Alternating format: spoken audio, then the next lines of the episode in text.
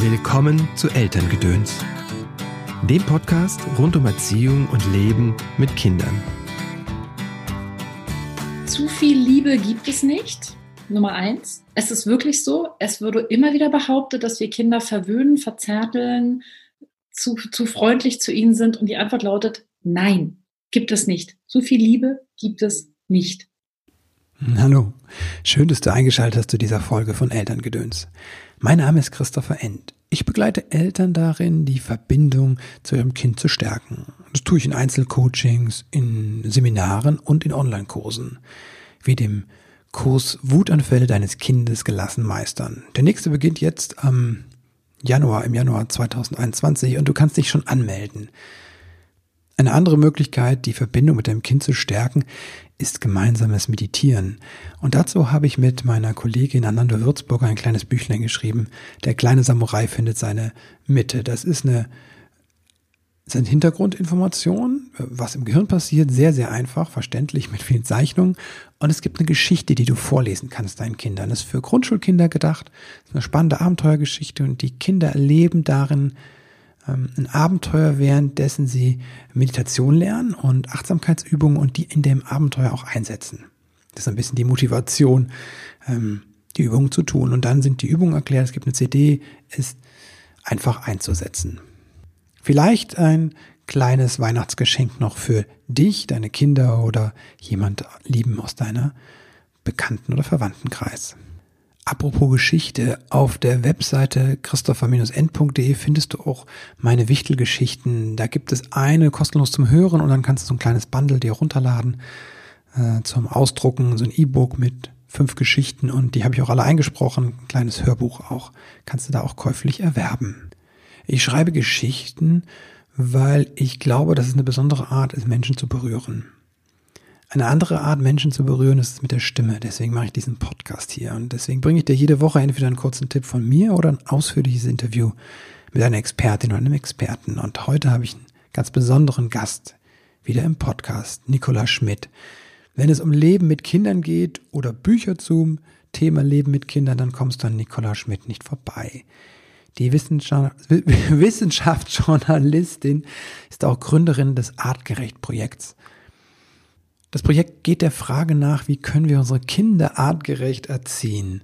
Da gibt es ganz viele Informationen zu. Viele Bücher hat Nicola auch geschrieben. Sie ist mehrfache Bestseller-Autorin. Und äh, ihr neues Buch heißt Der Elternkompass. Was ist wirklich gut für mein Kind? Und alle wissenschaftlichen Studien ausgewertet, heißt der Untertitel. Es ist kein Ratgeber diesmal, sondern es ist ein Sachbuch, sagt sie selbst.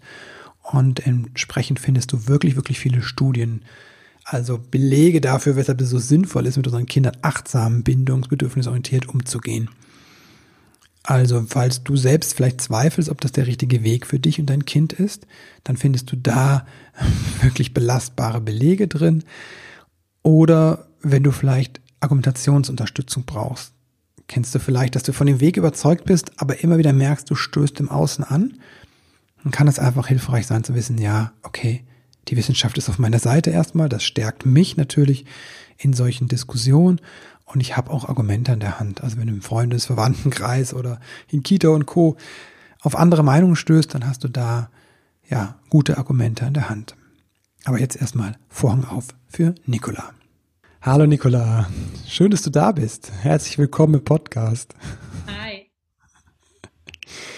Und äh, klasse, dass du wieder mit deinem Buch dabei bist. Ähm, das wievielte ist es jetzt? Das äh, ich glaube, das achte oder neunte. ja, sehr schön, sehr schön. Ähm, was war der Anlass oder was war die Idee vielleicht ähm, zu dem? Der Elternkompass ist ja so ein, steht auch drauf, ne? Alle wissenschaftlichen Studien ausgewertet. Aha, rate mal. ähm, so wie man sich's auch denkt. Ich bin befreundet mit dem Bas Kast, der den Ernährungskompass geschrieben hat. Ah, okay. Und ähm, irgendwann haben Bas und ich telefoniert und er hat gesagt, oh Nick, ich will was über Erziehung schreiben. Und ich habe gesagt, ey, geht's noch? Das, ähm, aber das ist doch mein Thema, Erziehung. Und dann hat er mir aber erzählt, nee, er möchte einen Roman schreiben. Ah, okay. Und dann habe ich gesagt, boah, ich, ich würde gerne sowas wie einen Erziehungskompass schreiben, so wie du mit deinem Ernährungskompass. Ähm, worauf er dann ganz süß gesagt hat, ja, dann mach das doch, ich habe ganz viele Studien hier. Ähm, die kann ich dir auch alle geben, weil ich bin auch total interessiert daran. Und dann sind wir so ein bisschen in Kontakt geblieben und dann habe ich es meinem Verlag erzählt und die haben gesagt, ja, super Idee. Und so kam es auch, dass dann der Arbeitstitel von diesem Ding immer Erziehungskompass war. Mhm. Und äh, wir dann ewig überlegt haben, wie wir dieses Buch nennen sollen, bis der Verlag dann irgendwann kam und gesagt hat, willst du es nicht Elternkompass nennen? Mhm. Ich so, oh, ist aber ein bisschen nah dran an was, ich weiß nicht, wie er das findet. Und ähm, aber wie das manchmal so ist, ne, wenn man so einen Arbeitstitel hat und man läuft so fast ein Jahr mit diesem Arbeitstitel mhm. rum, dann hat man irgendwann sich da so festgefressen, dass ich dann irgendwann gesagt habe, ach, naja, dann machen wir es halt so, dann nennen wir es halt so. Ich meine, es ist ja auch quasi aus seiner Idee entstanden und äh, wer auf unseren YouTube-Kanal guckt, ich habe ja letztens auch ein ganz hinreißendes Interview mit ihm geführt, wo er selber auch gesagt hat, ähm, er hätte das Buch auch gerne geschrieben, aber er vertraut mir, dass ich es super mhm. gemacht habe. Und deswegen heißt das Ding in der Tat Elternkompass und deswegen steht auch diese Idee, alle wissenschaftlichen Studien, weil das war ja die Idee, die was hatte mhm. und ich habe die in der Tat genauso übernommen und ähm, war, es war für mich die super Gelegenheit zu sagen, die Leute lesen immer meine How-To-Bücher, also die mhm. Ratgeber, wie macht man's, ähm, aber sie kriegen selten die Info, was ist dahinter. Also ich habe immer so eine, das sagt mhm. die Wissenschaftsseite, aber so dieses ganze Wissen, was ich auch in meinen Kursen oft vermittel, und dann fragen die Leute, ah, welche Studie ist das, wo steht das? Jetzt habe ich ein Buch, wo ich sagen kann, da stehen sie alle drin, wenn ihr die wissenschaftliche Grundlage dazu haben wollt, da ist sie von vorne bis hinten erklärt. Und wieso ist die wissenschaftliche Grundlage so wichtig? Weil die Leute immer sagen, kannst du das beweisen? Die mhm. Thesen, mit denen ich rumlaufe, sind ja oft so ein bisschen, ich sage mal freundlich, ähm, eigenartig für die Leute. Mhm. Also Babys können von Anfang an trocken werden. Hä? Ähm, Kinder sollen nicht alleine schlafen? Ernsthaft? Ähm, man soll freundlich zu aggressiven Kindern sein. Nicola, mhm. geht's noch? Also oft sind die Leute ja so ein bisschen verwirrt. Und es, wir sind eine sehr kopfgesteuerte Gesellschaft. Und ich könnte jetzt natürlich sagen, okay, fühl mal in deinen Körper, wie hat sich das angefühlt mhm. als Kind, als man zu dir, wenn du gestresst warst, aggressiver und so weiter. Ähm, oft ist es aber der viel einfachere Weg, den Leuten zu sagen, ja, und wenn man äh, 30 Kinder betrachtet und zu 15 ist man aggressiv, wenn sie aggressiv sind, und zu 15 ist man freundlich, dann entwickeln sich die freundlich behandelten Kinder deutlich besser. Und dann die Leute, ach, ja, das ist ja interessant, ja, dann mache ich das so. So ein bisschen wie beim kleinen Prinzen, wo der mhm. Forscher dann irgendwann in seinen westlichen Kleidern kommt und als er in seiner traditionellen Tracht kommt, sagen alle, ah, oh, so ein Unsinn. Und als er in, den, in der westlichen Kleidung kommt, sagen alle, ah, wie interessant. So geht's uns, glaube ich, als Gesellschaft auch ein bisschen. Und ich finde es auch gut, ein Stück weit, dass wir nicht mehr glauben, was uns jemand erzählt, sondern dass mhm. wir es ausprobieren, also evidenzbasiert. Was passiert mhm. denn, wenn man es so macht? Es gibt ja schon eine Menge Leute, die es so gemacht haben. Und einfach gucken, was ist denn das Ergebnis? Was hilft und was hilft nicht? Was hilft? Freundlich sein hilft definitiv. Mhm. also man kann es ziemlich gut, finde ich, auf diesen Nenner bringen. Freundlich sein zu den Kindern hilft in jeder Hinsicht. Also freundlich zu Babys sein heißt ja, Babys nicht alleine lassen, niemals alleine weinen lassen, auf mhm. ihre Bedürfnisse prompt reagieren. Freundlich zu Kleinkindern heißt nicht sagen, öh, du hast einen Stinker gemacht, weil dann werden sie später trocken, äh, sondern sagen, ah, okay, du möchtest trocken werden, ah, du hast ein großes Geschäft gemacht. Kleinkindern freundlich äh, Gemüse anbieten hilft mehr als sie mit Druck oder mit Belohnung. Wenn du deinen Brokkoli isst, dann kriegst du den Pudding dazu zu erziehen. Ähm, freundlich sein zu Schulkindern heißt, sie morgens auch mal länger schlafen zu lassen, weil eine Stunde mehr Schlaf ist einfach mehr Lebensqualität für Teenager. Mhm. Oder freundlich sein zu Schulkindern heißt, sie nicht zu den Hausaufgaben zwingen, weil Hausaufgaben nachweislich keine positiven Effekte aufs Lernergebnis haben. Ich glaube, freundlich sein ist so eine der Sachen, die kann man wirklich zusammenfassend sagen, das hilft auf jeden Fall. Mhm. Es hört sich erstmal einfach an, freundlich sein, aber wie du das schon anklingen lässt, ist es ganz schön radikal. Ne? Das Kind darf bestimmen plötzlich, äh, ob es Hausaufgaben macht, wann es schläft und na, also die, die mich kennen, wissen, dass meine Kinder nicht einfach alles bestimmen. Mhm. Ähm, weil artgerecht heißt für mich auch, dass wir in der Gruppe leben und dass Kinder mhm. lernen, sich an die sozialen Regeln der Gruppe anzupassen. Mhm. Ähm, das heißt, meine Kinder dürfen nicht mit dem Essen werfen. Meine Kinder durften nie aufs Sofa pinkeln. äh, meine Kinder ähm, müssen in der Tat ihren Schulkram erledigen, aber halt keine sinnlosen Hausaufgaben. Mhm. Also zum Beispiel diese Schwungübung in der ersten Klasse, wenn die das drauf hatten, habe ich die nicht noch 30 davon machen lassen, sondern habe gesagt, mhm. komm, den Rest mache ich, ich habe auch Freude dran. Also, dass man einfach es geht nicht darum, dass die Kinder alles bestimmen, aber es gehört zum mhm. Beispiel dazu, dass wir immer die Meinung der Kinder uns anhören. Ah, das heißt okay. nicht, dass meine Kinder sagen, wohin wir in Urlaub fahren, weil die mhm. würden gerne nach Bali fliegen. Und ich sage, nach Bali fliegen ist erstens teuer und zweitens ökologisch nicht vertretbar. Ja. Aber es heißt, dass ich mir anhöre, dass sie sagen, oh mhm. nee, wandern, äh, wir haben echt keinen Bock. Das heißt nicht, dass wir nicht, wobei meine Kinder irrsinnig gerne wandern gehen, ist sehr umgekehrt, dass ich sage, oh, schon wieder wandern, können wir nicht mal wieder ans Meer fahren. Ja. Aber grundsätzlich einfach, dass die Kinder wissen, sie werden gehört. Mhm. Die meisten Menschen wollen sich gar nicht durchsetzen oder Recht haben, die wollen gehört werden. Und das ist mhm. immens wichtig. Ja, ist ja manchmal wie, als wäre da so eine Verwirrung, ne? Entweder ich bestimme alles oder das Kind bestimmt alles, ne? So und Genau, das ist auch unsere Zeit. Ne? Wir kennen nur Schwarz und Weiß. Wir kennen nur, wir nehmen alle Flüchtlinge auf oder keinen. Ja. Äh, wir zahlen ganz viel Steuern oder gar keine. Äh, wir machen 10.000 neue Krippenplätze oder alles bleibt, wie es ist. Ne? Also das ist so diese, diese, diese Schwarz-Weiß-Denke, ähm, die wir oft haben. Wir sind vegan oder Paleo. Ähm, genau das funktioniert eigentlich nicht. Ist auch eigentlich Quatsch, sondern das ist immer gut. Liebe ist ein Verhandlungssystem. Ne? Wir sollten mhm. viel weniger streiten und viel mehr verhandeln. Wie kommen wir dahin? Wenn ich jetzt überzeugt bin, wenn ich das jetzt gelesen habe, gesagt, ah, okay, habe ich früher anders gedacht und jetzt hat Nicola mir ja hier die Studien gegeben, okay. Aber das bei vielen kommt, also bei Eltern, mit denen ich arbeite, ne, sobald so eine Information kommt und die einsickert und die die annehmen, kommt auch oft ein Schuldgefühl, scheiße, mhm. ne? Oder so ein Ding, es ist eh zu spät, ne? Die mhm. ersten drei Monate, drei Jahre, drei Jahrzehnte habe ich jetzt eh versaut, ne? So. Ja. Weil ja, ich habe letztens auf Facebook gepostet, die ersten tausend Tage zählen. Da mhm. war was los, sage ich dir, weil ja, Leute gesagt haben, na toll, jetzt ist mein Kind vier, habe ich jetzt alles ver mhm. verbockt oder was? Das ist echt ein ganz großer Schmerz, der passiert. Also. Mhm. Ja, aber das ist auch so eine gesellschaftliche Sache, weil wir alle nicht mehr mit Schuld umgehen können. Mhm. Ne? Du bist schuld, du hast dich schuldig gemacht. Mhm. Wir sind in Sünde geboren. Ne? Die ewige Sünde, die ewige Schuld, die wir auf uns geladen haben. Wir sind aus dem Paradies Vertriebene. Mhm. Es ist so diese kollektive Schuld, dieses kollektive Schuldgefühl, was wir haben. Statt zu sagen, wow, da habe ich echt Mist gebaut, drei Jahre mhm. lang oder vier oder von mir ist auch zehn. Mhm. Aber jetzt habe ich einen Weg, es besser zu machen. Wir mhm. gucken ganz viel nach hinten und es würde uns mhm. unglaublich viel helfen, wenn wir mehr nach vorne gucken. Weil zum Beispiel auch beim Klimawandel ist es ja so, wenn man sagt, naja, was sollen wir denn jetzt noch machen? Das ist ja eh schon alles egal. Wir haben es ja eh schon versaut. Pariser Klimaabkommen schaffen wir alles nicht mehr. Hm. Dann machen wir einfach gar nichts. Hm. Das ist nicht der größte Unsinn, den wir machen können. Es wäre viel sinnvoller zu sagen, okay, bis hierhin haben wir wirklich Mist gebaut. Aber ab morgen ist ein neuer Tag. Mhm. Und selbst wenn ich morgen meine Kinder anschreie und das Kleinkind äh, sage, du hast einen Stinker gemacht, ich finde das eklig, und dem Schulkind sage, du machst deine Matheaufgabe, solange ich, du, solange du deine Füße unter meinen Tisch und so weiter, mhm. kann ich ja wieder sagen, oh, heute habe ich schon wieder Mist gebaut. Dann mache ich es morgen anders. Mhm. Also dieser Blick aufs Morgen und dieses, ja, wir sind alle nur Menschen und ja, wir mhm. machen Fehler, aber es gibt ja auch das schöne Wort des sich Entschuldigens. Mhm. Zu sagen, liebes Kind, es tut mir leid, ich habe dich fünf Jahre lang gezwungen, Hausaufgaben zu machen. Jetzt habe ich festgestellt, Hausaufgaben haben keinen Effekt. Ich möchte mich hiermit in aller Form entschuldigen. Und der Witz ist, Kinder vergeben so schnell. Mhm. Die haben das Thema nämlich in der Regel noch nicht. Und es gibt nichts, was man mit Liebe nicht wieder gut machen kann.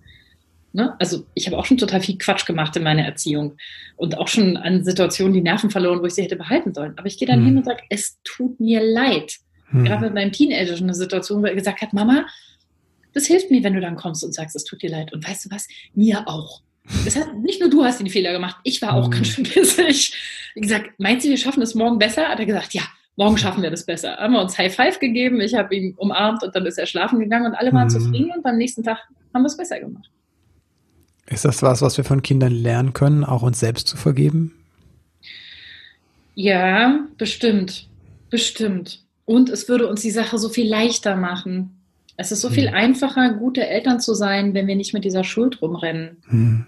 Also, weil das, äh, die Schuld, die, die, die, die drückt ja auch, ne? Wir haben ja so einen Rucksack dann auf uns, der, der uns so niederdrückt und der alles schwer macht und der es runterzieht und der dann dazu führt, dass wir sagen, oh, ich habe gar nicht die Kraft und der Rucksack wird immer schwerer und ich habe immer weniger Kraft. Anstatt den abzusetzen und zu sagen, okay, diesen Rucksack kann ich jetzt hinter mir lassen oh, jetzt kann ich wieder atmen und mhm. jetzt gehe ich nach vorne. Weil das gestern kann ich sowieso nicht ändern. Ich habe mhm. ja nur das Jetzt. Mhm. Ne? Also yesterday is gone, tomorrow is a gift and today heute ist, mhm. ist, das, das was, was ist. Das ist unser Hier und Jetzt mit den Kindern. Mhm. Und ich finde, da kann man von, gerade von kleinen Kindern, gerade wenn sie uns tierisch auf die Nerven gehen, mhm. wenn sie unbedingt noch Lego bauen müssen, während wir aber mhm. eigentlich jetzt los zum Schwimmtermin wollen, können sie uns wirklich helfen. So, wow, die sind echt im Hier und Jetzt. Die denken nicht an den Schwimmtermin. Das ist sehr nervig, aber eigentlich ist es eine große Kunst. Wir trainieren es ihnen ab und wir lernen es dann mit 40 in Seminaren wieder neu. Mhm du hast auch eine Überschrift irgendwie achtsam mit uns und in der Welt. Mhm. Es geht gar nicht um die Achtsamkeit, äh, aber da du sie jetzt gerade angesprochen hast, im Moment zu sein, ist das äh, bei dir eine Teil von deinem Leben, Achtsamkeit oder Meditation? Also ich bin total allergisch gegen so Bullshit-Bingo-Begriffe und ich finde, Achtsamkeit ist leider voll der Bullshit-Bingo-Begriff geworden. Also du, hast ihn, du hast ihn benutzt ich in weiß, Buch. ich weiß, ich sag's ja auch gleich warum. Aber alle werfen ja mit achtsam Essen und mhm. achtsam Joggen und achtsam Erziehen und achtsam Reden und achtsam mhm. Streiten und achtsam hier und achtsam da. Und ich finde es eigentlich alles total schrecklich, aber ich muss leider gestehen, äh, dass auch ich meine Meinung zum Thema Achtsamkeit und Meditation äh, revidieren musste. Mhm. Denn wenn man die Studienlage sich mal anguckt, kaum. Ich hatte fast schon gedacht, dass du erst eine Studie liest. Ja, natürlich. Ich kenne, ich habe sämtliche Studien zu buddhistischer Meditation durch, von vorne bis hinten. Mhm. mir gesagt habe, also das soll mir erstmal einer beweisen, dass das mhm. hilft. Und äh, das Dumme ist, äh, es ist bewiesen, dass es hilft. Mhm. Es ist total krass. Es ist der einfachste Weg, Verantwortung fürs eigene Gehirn zu übernehmen. Das ist mhm. Wahnsinn.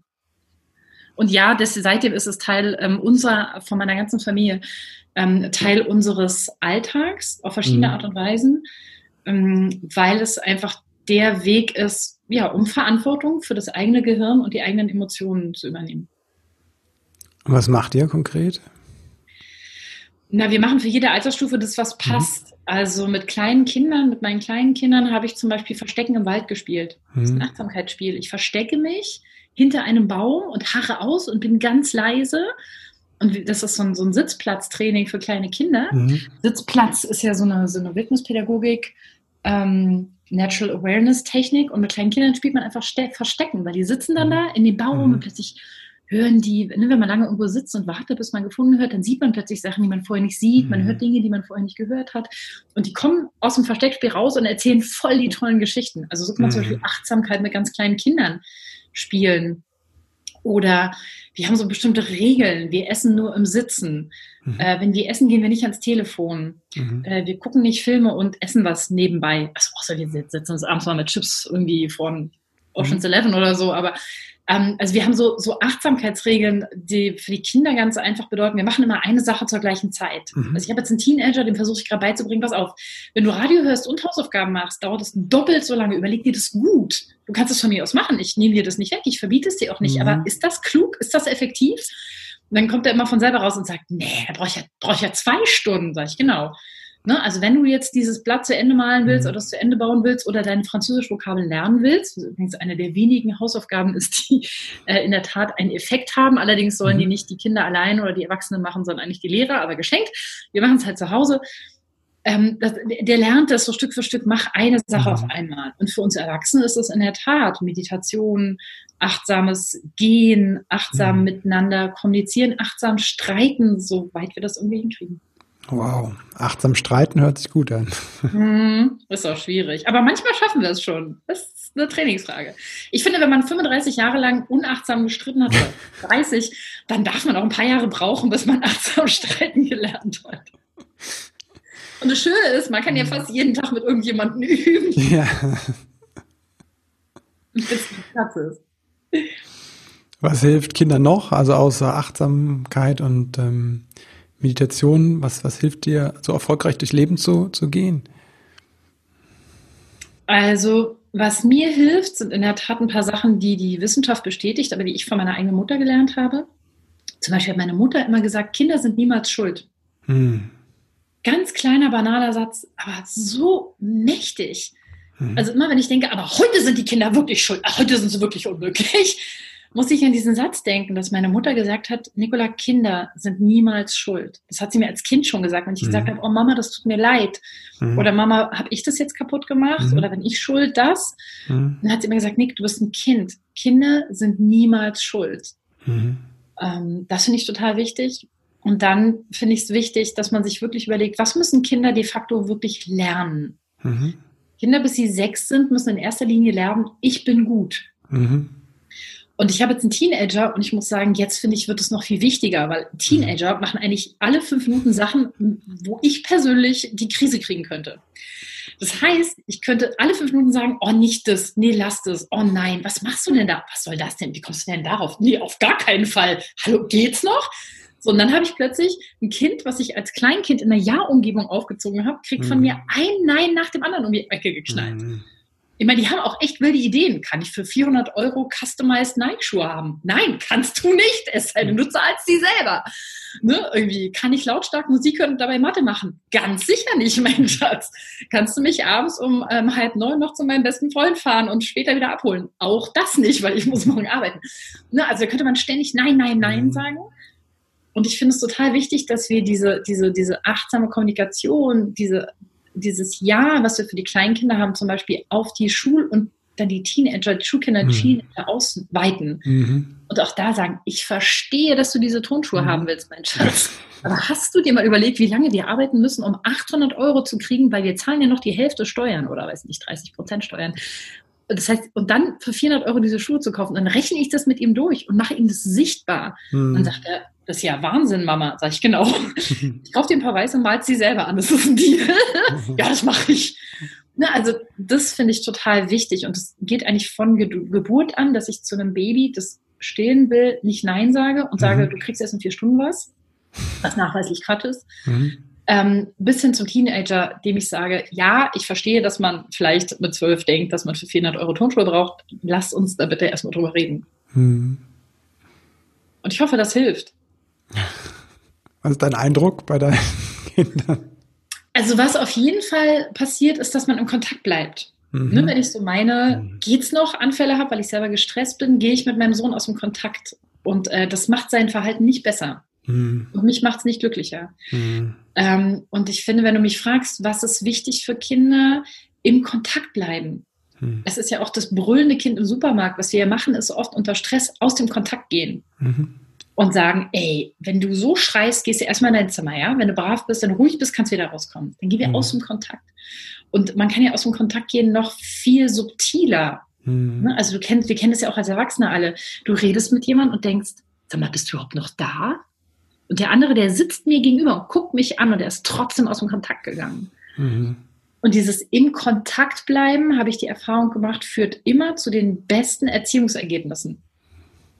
Egal, ob die 0, 3, 9 oder 12 sind.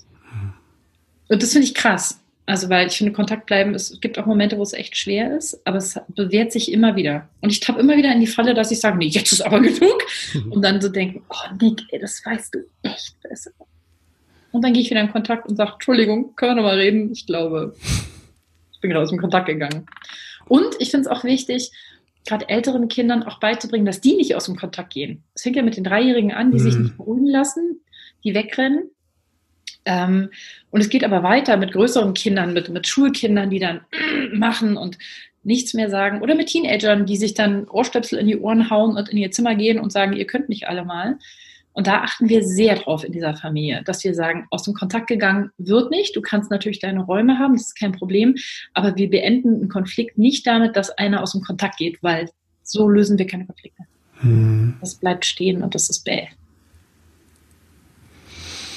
Wie beginne ich damit, wenn ich ähm, sage, okay, das äh, hört sich jetzt äh, alles schlüssig an, was die Frau Schmidt da schreibt und erzählt.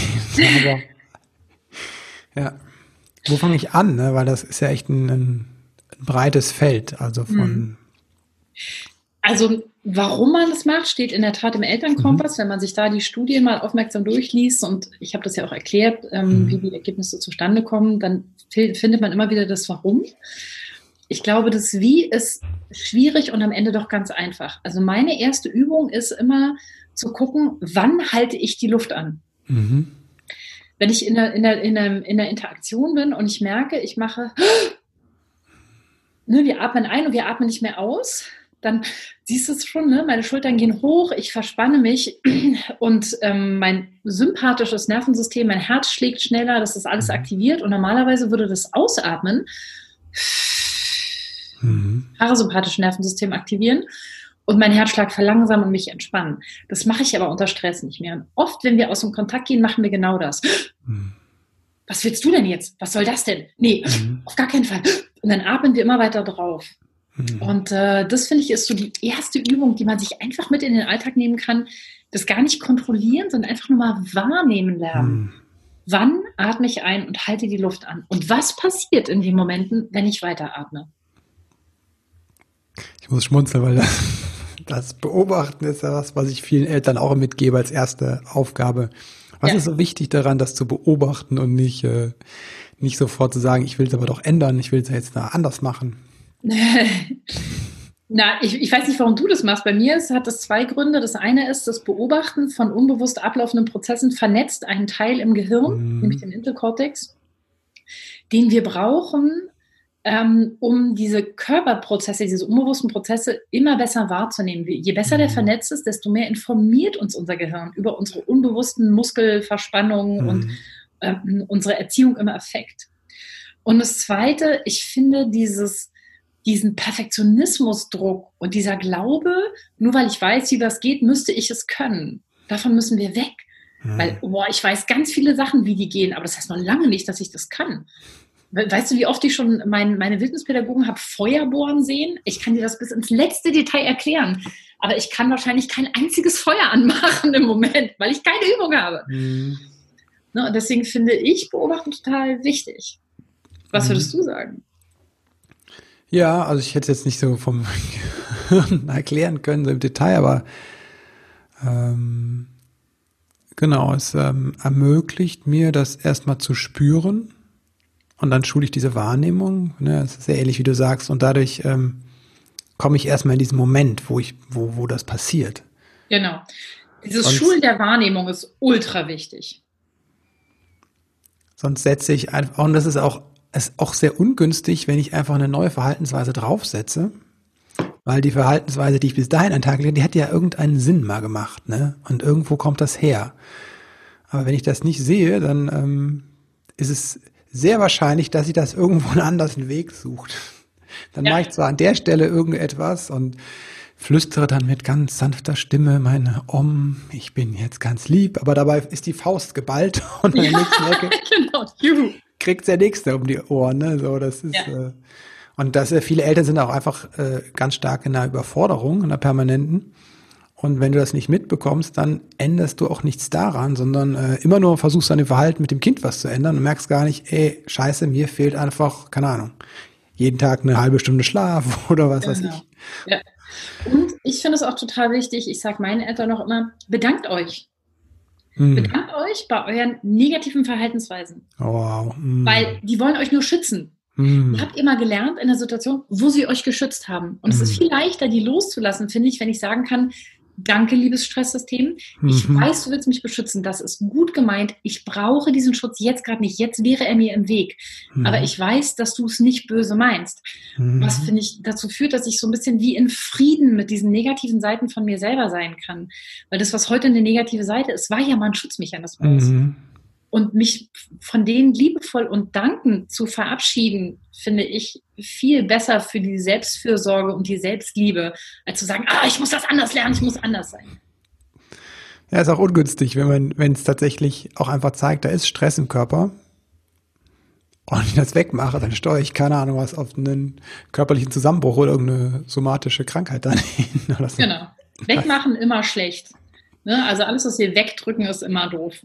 Ich mhm. habe, ich habe, also ich bin ja in der Ausbildung zur Körpertherapeutin und äh, mein mhm, Lehrtherapeut toll. sagt immer, immer dahin, wo der Ärger ist, immer mitten rein. Ja. Und das hat sich total bewährt. Also das mache ich auch in sozialen Beziehungen im Zweifelsfall immer dahin, wo der Ärger ist, weil da, da ist die Energie, mhm. da ist die Wahrheit, da ist die Veränderung, da ist der Kontakt.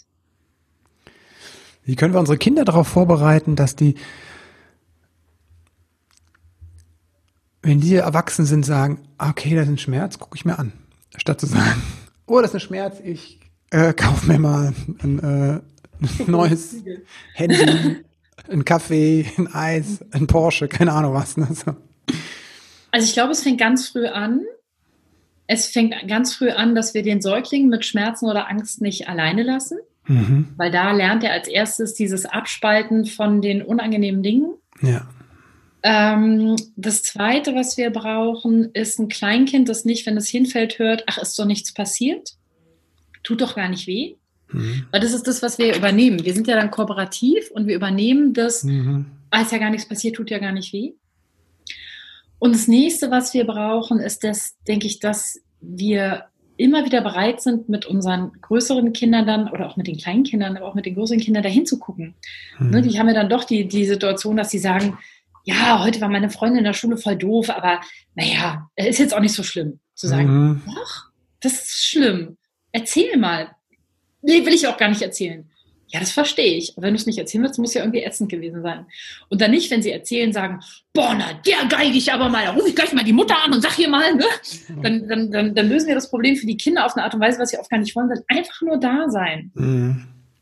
Ich nenne das äh, bei Teenagern soziales Grunzen. So, mhm. ach, mh, hm, oh, ah, echt? Uh, und dann? Okay. Und nicht, ja, und wieso hast du nicht? Ja, hättest du doch, da kann man doch, na, da sollte man aber, na, also da werde ich aber mal. Ne? Das sind mhm. alles so Sachen, die so nein, nein, nein sind. Und dieses andere ist so echt, erzähl mal, wow. Also Menschen wollen ja oft keine Lösung, sondern Empathie. Und der letzte Schritt ist natürlich der krasseste. Wir müssen es vorleben. Mhm. Es hilft nichts. Wenn ich meine Schmerzen mit Schokolade, Wein, äh, iTunes, Spotify, mhm. Facebook, äh, Sport, Arbeit, weiß ich nicht, wegmache, mhm. dann machen meine Kinder das auch. Und wenn ich meinen Kindern vorlebe, oh verdammt, die Oma ist gestorben und das ist für mich einfach immer noch ein Problem und ähm, ich muss darüber reden und ich weine darüber und es ist auch kein Drama, die Welt geht auch nicht unter, aber es ist für mich ein Thema ähm, und ich kann es zulassen und ich kann es bearbeiten und ich kann meine Trauer zum Beispiel bearbeiten. Dann lernen sie, wie man sowas macht. Hm. Welchen Schmerz hast du? Wo bist du reingegangen? Und der hat transformiert dich, sich? Also ich habe vor zwei Jahren zum Beispiel meinen besten Freund verloren.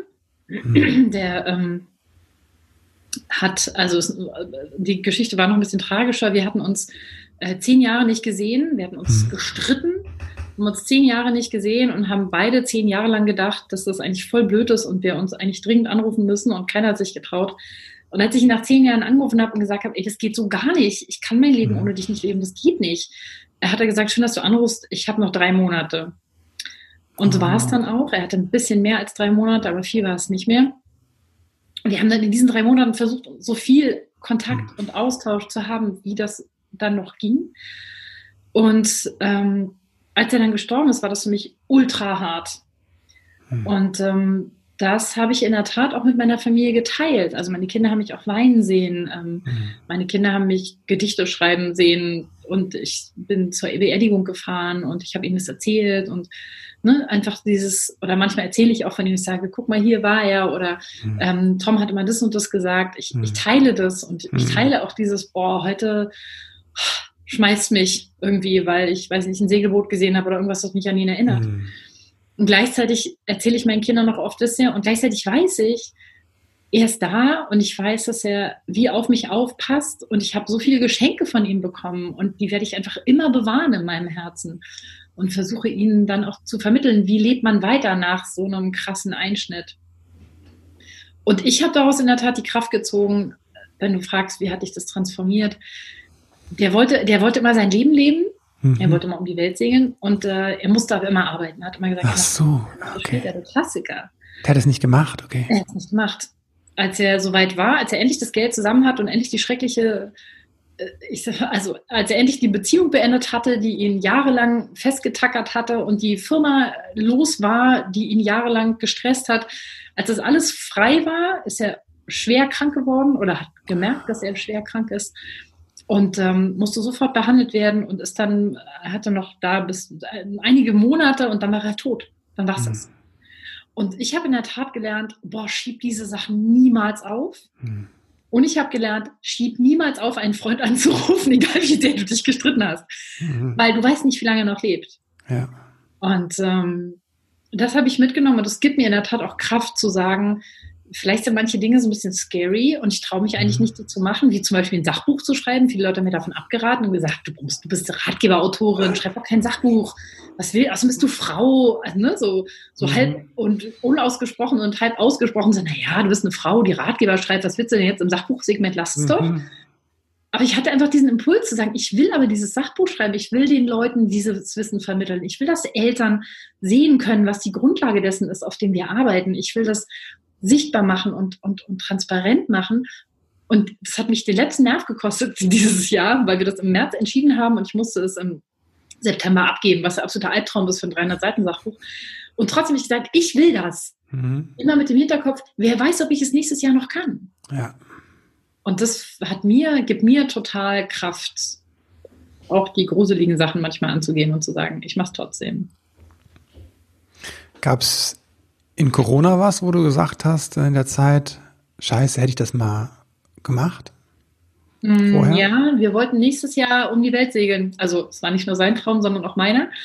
Mit dem hm. Unterschied, dass ich in der Tat gezielt darauf hingearbeitet hatte und unser Plan war, wenn mein großer, wenn mein Junge 13 ist, loszufahren. Und wir haben letztes, letzte Ostern, waren wir kurz davor, ein Schiff zu kaufen.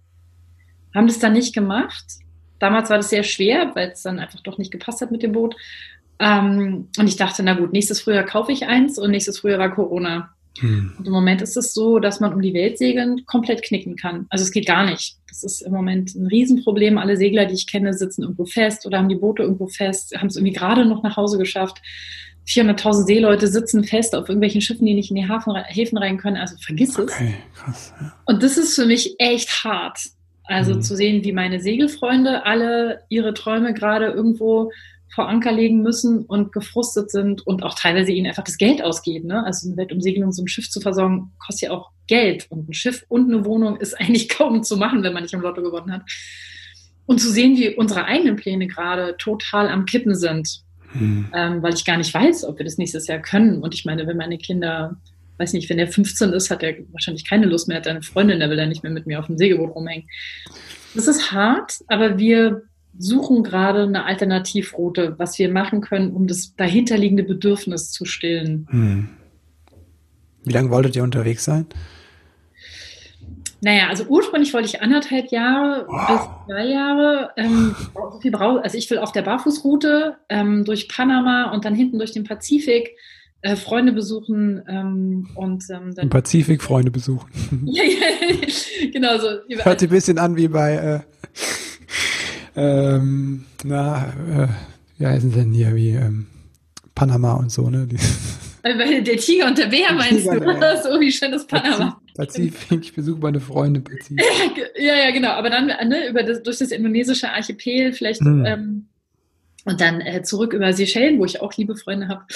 Ähm, mhm. Und dann mal gucken, ob man, also man kann ja die Route eigentlich nicht mehr voll, vollenden, weil man unten um, um, um Afrika rum das Kap, uns Kap der guten Hoffnung würde ich jetzt mit zwei Kindern nicht unbedingt fahren wollen. Und ähm, die alte Route ähm, direkt ins Mittelmeer kannst du ja im Moment auch nicht fahren, das ist alles voller Piraten. Aber das war so mein Plan und da braucht man so mhm. ungefähr so zwischen anderthalb und zweieinhalb Jahren, je nachdem, wie viel Stress man sich macht und wann man losfährt. Und dann hatte ich aber festgestellt, oh, anderthalb Jahre oder zweieinhalb Jahre weg sein, ist irgendwie doof, weil gerade so viele schöne Sachen passieren. Hm. Da habe ich ein ganz tolles Buch gefunden. Das heißt Work-Sale Balance. Mhm. Und es ist ein Paar, die sind immer vier, vier bis sechs Monate gesegelt und dann haben sie drei bis vier Monate gearbeitet und dann sind wieder vier bis sechs Monate gesegelt. Und es ist total großartig, weil du nicht diesen, diesen Bootskoller kriegst. Mhm. Ne? Also, weil nach einem Jahr auf dem Boot kriegen viele Leute dieses, oh, ey, es ist doch auch eng. Es sei denn, du hast einen geilen Cut, aber Cuts sind ja mhm. jenseits von 500.000 Euro nur zu haben. Und ähm, das fand ich ein total cooles Konzept. Ich dachte, boah, das machen wir auch wir dehnen es einfach auf zwei, drei Jahre aus und wir hatten voll den, also wir haben eigentlich hier komplett ausgearbeitete Pläne zum Thema, wann machen wir Seminare, wann segeln wir wo, wo ist die Hurricane-Saison, wo sind die Winde günstig, wann weht der Passat richtig, was, wann können wir das Boot wo parken und dann zurückkommen und wieder arbeiten und dann wieder hinfliegen und so weiter. Und dann kam Corona. Hm. Und seitdem atme ich. ähm bei den Studien, Welche Erkenntnis hat dich da überrascht? Also mich haben vor allen Dingen Sachen überrascht bei den Kleinkindern.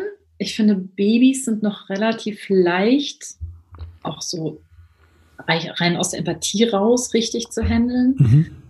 Also mich hat zum Beispiel überrascht die Information, dass es zwischen 12 und 24 Monaten ein Fenster gibt, in dem Kleinkinder möglichst vielfältiges Essen sehen und angeboten bekommen sollten, dass sich okay. schließt mit 24 Monaten. Mhm. Und ähm, ich habe dieses Fenster definitiv verpasst. Also einmal war ich dermaßen gestresst, dass ich äh, immer Kartoffelbrei mit äh, Spinat gekocht habe, was sie irre gerne essen. Mhm. ist das genau in diesem Fenster. Ne? Kartoffelbrei, Spinat, Brokkoli, Möhren, das fiel alles in dieses Fenster. Ja, immerhin. ja, immerhin, stimmt. Aber trotzdem, also, weiß nicht, äh, Avocado, Kakao hätte ich mal öfter machen sollen. Hätte auch Kakao und, äh, weiß nicht, Schokoflocks sein können. Ja, das stimmt. Genau, also das hat mich, da dachte ich echt so, oh Mist, ne? Da hatte ich so und so, oh, verpasst, verflixt. Mhm. Das heißt nicht, dass sie es nicht noch lernen können, aber das fand ich interessant. Das mit den Hausaufgaben hat mich selber überrascht. Mhm. Das wusste ich auch nicht. Das fand ich auch krass. Und dann, was ich interessant fand, war, ähm, ich habe mir immer Sorgen gemacht, weil mein Junge relativ körperlich seine Interessen durchgedrückt hat im Kindergarten. Mhm. Nicht immer, aber immer mal wieder so outburst-mäßig. Und in der Grundschule hatten wir dann auch so ein, zwei Vorfälle in den vier Jahren, wo ich dachte, oh, ey, der kann sich nicht, der hin wieder, wenn, wenn, wenn den Hutschnur platzt, dann geht der Körper nicht gegen andere Kinder. Ja, ja, okay. Unglaublich gestresst. Ich dachte, oh Gott, ich ziehe ein aggressives Kind groß, das mache ich falsch. Und dann habe ich aber festgestellt, dass die Studienlage so ist, dass Kinder in der Tat, es gibt so einen, so einen, so einen Aggressionspeak bei ungefähr vier Jahren und der sinkt im Laufe der Grundschule ähm, aber die haben Zeit bis zum Ende der Grundschule, wo sie mhm. das drauf haben müssen, dass sie ähm, Konflikte nicht körperlich aggressiv ähm, lösen. Und sie müssen es gelernt haben, bis sie 16 sind. Okay. Mhm. Und ich dachte so, 16? Mhm. Ich habe mir schon ins Hemd gemacht, da war der 4. Mhm. Ne? Und ähm, die Forscher sagen ganz klar, es ist nicht schlimm, wenn ein Kind aggressiv ist. Die mhm. meisten Kleinkinder sind irgendwann mal aggressiv. Mhm. Schlimm ist, wenn ein Kind aggressiv bleibt. Mhm. Und das fand ich cool. Da dachte ich, mhm. wow, das hätte ich gerne vorher gewusst. Dann hätte ich mir mhm. viel weniger Sorgen gemacht, dass dieses Kind ein fürchterlicher Berserker ist und ich als alleinerziehende Mutter natürlich doppelt unter mhm. Beobachtung alles falsch mache. Und oh Wunder, er ist zwölf und er löst keinen Konflikt mehr mit körperlicher Gewalt. Ja, aber trotzdem, ich habe mir so einen Kopf gemacht. Also das waren so, so, so zwei, drei Sachen, wo ich dachte, boah, das hätte ich auch echt gern früher gewusst. Mhm. Ja, ich glaube, ich habe irgendwo mal gelesen, dass der präfrontale Kortex ist ja irgendwie erst mit Anfang 20 fertig, ne? Mhm. Bei Jungs. Genau. Also dieses ganze System aus Impulswahrnehmung, mhm. Impulskontrolle, Theory of Mind, mhm. hat der andere das mit Absicht gemacht, mhm. ähm, soziale Regeln, was passiert, wenn ich jetzt zuhaue, bringt mir das was? Ähm, analysieren, was ist jetzt die richtige Handlung, ähm, bewerten, welche dieser Handlungen möchte ich jetzt moralisch und ethisch gesehen vom guten Verhalten her ähm, ausführen und dann erst handeln. Ganz ehrlich, Christopher, ich kenne Erwachsene, die können das nicht. Das ist ein super komplexer Prozess. Und ähm, da hast du vollkommen recht. Richtig, richtig, das ganze, ganze System haben wir erst drauf, wenn wir 20, 22 sind. Mhm. Und wir erwarten es oft von Dreijährigen, ne? Du mhm. weißt doch, dass du deine kleine Schwester nicht hauen sollst. Ich ja. habe dir gesagt, du sollst sie fragen, wann lernst du das endlich? Und die Antwort lautet, ich lerne es, wenn ich 20 bin. dann übe ich. Ja. Und dann bin ich nicht so aggressiv wie du. genau, und dann bin ich nicht so aggressiv. Sehr schön, genau so ist es. genau, und dann bin ich viel freundlicher als du, hoffentlich. Mm, super. Nicola, vielen Dank dir. Sehr gerne. Nicht nur für das Interview, sondern wie gesagt auch für deine Arbeit und ähm, deine Offenheit, mit der du auch hier sprichst. Ähm, ja, und einfach, was du alles in die Welt trägst. Das ist einfach großes, großes Projekt, euer artgerecht Projekt. Danke dafür. Ich glaube, das ähm, hilft wirklich, gerade dieses Wissen hilft vielen Eltern und auch diese Information. Du musst es nicht perfekt machen, ne? Mach einen Schritt nach dem anderen und ich habe es auch so gemacht. Äh, das ist, glaube ich, sehr erleichternd, weil. Ja. Ich glaube, ich habe, ich habe so einen Glauben, der heißt, ich glaube, dass jede Generation einen Schritt gehen kann. Mhm. Ne? Also meine Großmutter hat meine Mutter noch geschlagen. Meine Mutter hat mich noch fürchterlich ausgeschimpft, aber schon mhm. nicht mehr geschlagen. Ja. Ähm, und ich schreie und schlage nicht. aber ich kann nicht erwarten, dass ich einen Schritt, mhm. weißt, weißt, du, dass, dass ich alles gleich perfekt mache. Ja. Das, das, ist zu viel und ich finde, das muss auch nicht sein. Ich finde, jede Generation darf einen Schritt gehen. Und wenn jede Generation einen Schritt geht, ey, dann gehen wir goldenen Zeiten entgegen. Mhm. Bin ich ganz sicher. Das ist ein schönes Schlusswort hier. ich habe noch äh, zwei, drei letzte Fragen. Ähm, welche? Du musst gleich weg, ne? Deswegen mache ich schnell. hm. Welche drei Erkenntnisse sind die wichtigsten aus deinem Buch oder aus den Studien, die du findest, sollten, sollten werdende Eltern kennen?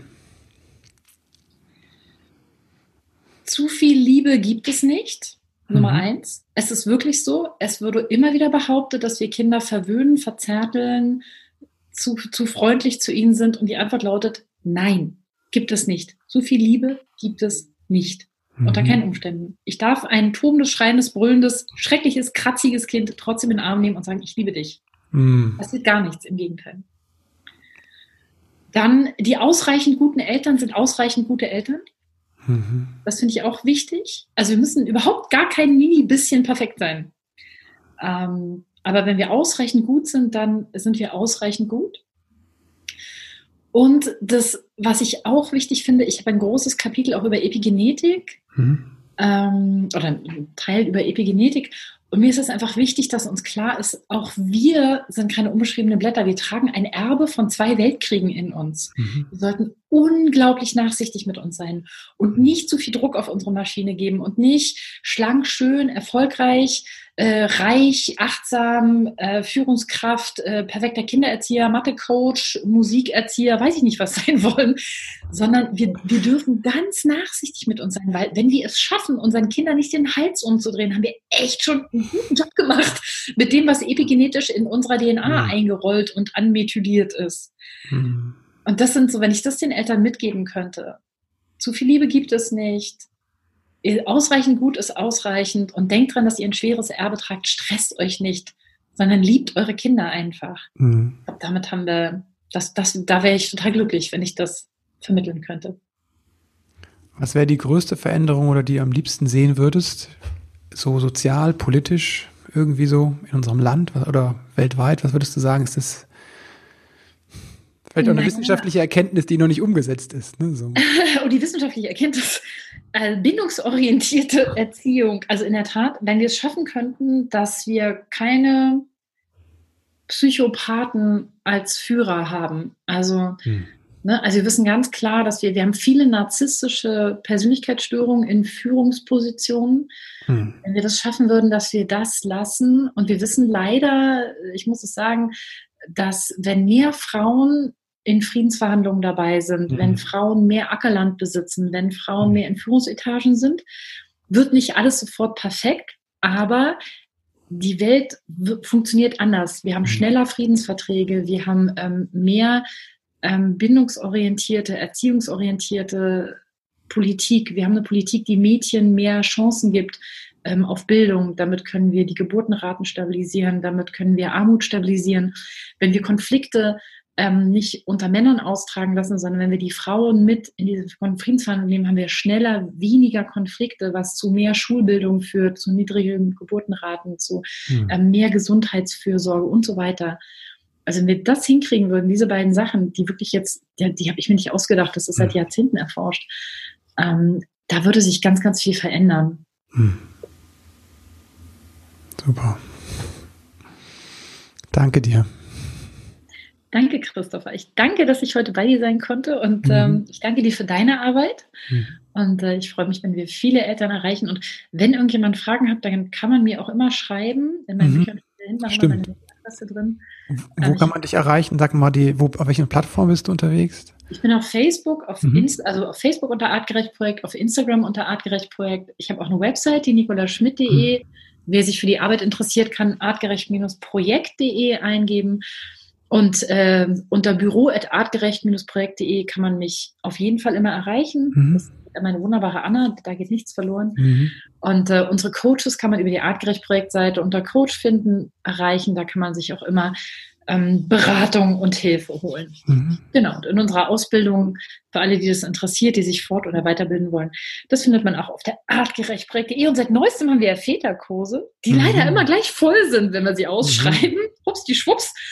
Ähm, aber wir bemühen uns nächstes Jahr mehr auszuschreiben, weil wir total mit Begeisterung sehen, dass Väter sich auch total für das Projekt interessieren. Ja, klasse. Wenn wir auch nächstes Jahr ein Buch rausbringen für Väter und da freuen wir uns schon drauf. Mm, toll. Die Links packen wir in die Shownotes. Danke dir. Bis bald zum nächsten Buch, Nicola. Danke. Tschüss. Ach, ich liebe diese Gespräche mit Nicola. Das ist einfach für mich auch ein Geschenk, mit ihr zu sprechen. Ganz viel von dem, was ich in meinen Ausbildungen gelernt habe und gespürt habe von der Seite, kriege ich da nochmal unterfüttert von wissenschaftlicher Seite in ihren Büchern, aber auch mit den, in den Interviews mit ihnen. Das finde ich so großartig. Also große Empfehlung, das aktuelle Buch der Elternkompass, das ist wirklich gut für mein Kind. Leicht zu lesen, finde ich. Du kannst reinspringen und irgendwo anfangen. Du musst das nicht von vorne bis hinten durchlesen. Du kannst auch von hinten nach vorne lesen. Es gibt hinten eine sehr ausführliche Quellenangabe. Ich glaube, fast 40 Seiten nur mit den Nachweisen, aber keine Angst. Das Buch an sich hat einen wissenschaftlichen Anspruch zwar, aber ist nicht wissenschaftlich geschrieben. Ganz im Gegenteil, das ist so geschrieben, wie Nicola schreibt. Sehr, sehr, sehr verständlich. Mir hat das gut gefallen. Ich habe an vielen Punkten noch einfach reingelesen. Das kann man auch gut einfach mal ein Kapitel querlesen. Funktioniert super. Also Empfehlung für den Weihnachtsbaum. Ansonsten natürlich auch unser Buch Der kleine Samurai findet seine Mitte. Das ist etwas, wenn du was direkt mit deinem Kind zusammen tun möchtest. Eine Einladung und Anleitung zu meditieren oder einfach in Kontakt zu kommen. Kannst du auch sagen, wenn du das Wort nicht magst. Ich lerne ja immer wieder, dass es viele Leute gibt, die auf den Begriff Achtsamkeit irgendwie allergisch re reagieren. Das habe ich jetzt auch im Interview mit Nicola gehört. Danke, dass du eingeschaltet hast. Danke, dass du zugehört hast. Danke, dass du dich kümmerst und es anders machen möchtest. Das ist ein Geschenk an dein Kind, es ist ein Geschenk an dich und es ist ein Geschenk, wie Nicola sagt, an kommende Generationen. Danke dir.